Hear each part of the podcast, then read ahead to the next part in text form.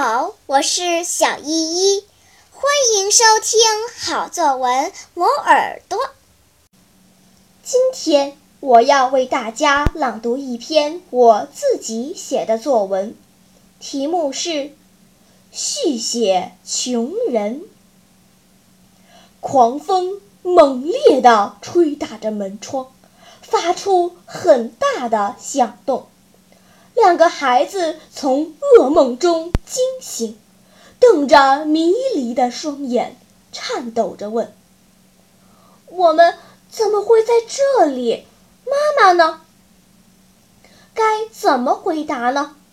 桑娜正在迟疑间，渔夫开口了：“哦，有个船长需要一位女仆，妈妈为了养活你们。”应下了这份辛苦的工作，跟着船长去南美洲贩运货物了。你们俩要好好的活着，等妈妈将来老了干不动的时候，就靠你们两个养活她了。次日清晨，渔夫和妻子偷偷埋葬了寡妇的尸体，他们知道。对两个孩子来说，比死亡更可怕的是绝望，不能让孩子们在绝望中堕落。寡妇的两个儿子很懂事，哥哥每天起早贪黑跟随渔夫出海打鱼，弟弟到杂货铺打零工，他们从不偷懒。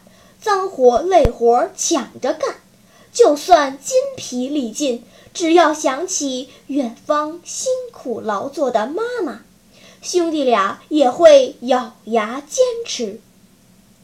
日子一天天过去，辛苦的劳动换来了富足的生活。哥哥买了属于自己的渔船，弟弟在闹市开了自己的铺子。只要一有空，兄弟俩就会坐在海边，望着海平线发愣。说不定下一秒，那条载着妈妈的轮船就会出现在遥远的天边。好啦，今天我推荐的作文你喜欢吗？如果喜欢，就请关注小依依讲故事吧。